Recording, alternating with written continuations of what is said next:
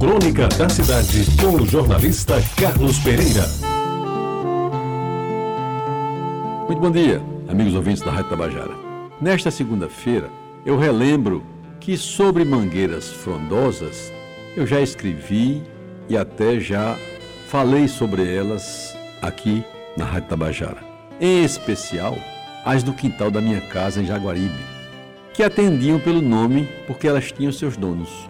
A mais generosa era de Zé Humberto, que não apenas fiscalizava a produção de suas esplêndidas mangas rosas, como às vezes ainda trocava alguns exemplares por nossas mangas espadas, modestas, mas amarelinhas e doces de encher a boca d'água.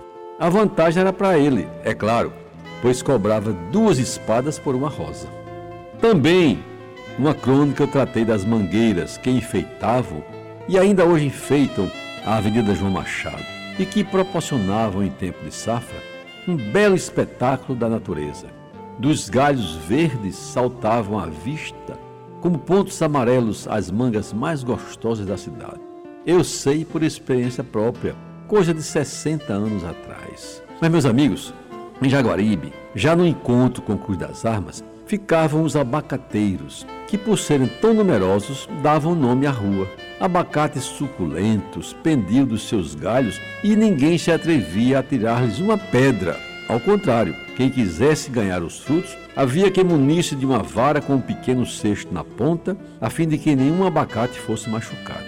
E quem ousasse subir nas árvores tinha que fazê-lo com cuidado, pois os seus frutos, como todos sabem, aparecem muito mais nas pontas dos galhos. E o que dizer dos pés de fruta-pão? Árvores altas e frondosas povoaram um bom tempo da minha infância e existiam em bom número em todo o bairro, notadamente na minha rua, onde se erguiam majestosos e de tal forma generosos que às vezes seus frutos completavam o jantar nosso de cada dia. Muito mais poderia dizer sobre as frutas da minha infância e adolescência, como por exemplo, os jambeiros da Coremas, as oliveiras da casa do padre na rua João Machado, os guajirus da beira-mar, as laranjas cravo, os cajus vermelhinhos e as pinhas do quintal lá de casa. Sem esquecer as graviolas do sítio de João Lima e as macaíbas do liceu, que às vezes eram até transformadas em bola, na falta da dita cuja. Mas confesso, de todas as frutas que agora me vê à memória, Neste esforço saudável de voltar àqueles tempos, nenhuma delas me toca tão de perto como a pitanga.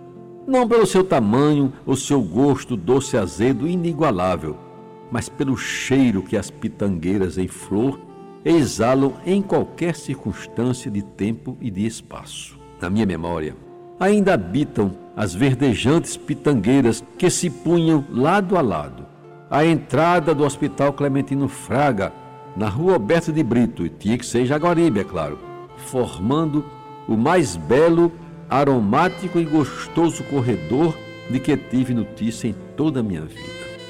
Ah, meus amigos, aquelas pitangueiras. Há um ano atrás fui lá conferir e nem sinal delas, nem da alameda de terra que elas ladeavam. De certo foram sacrificadas numa das reformas que fizeram no hospital. Da minha lembrança, porém, as pitangueiras em flor jamais desaparecerão.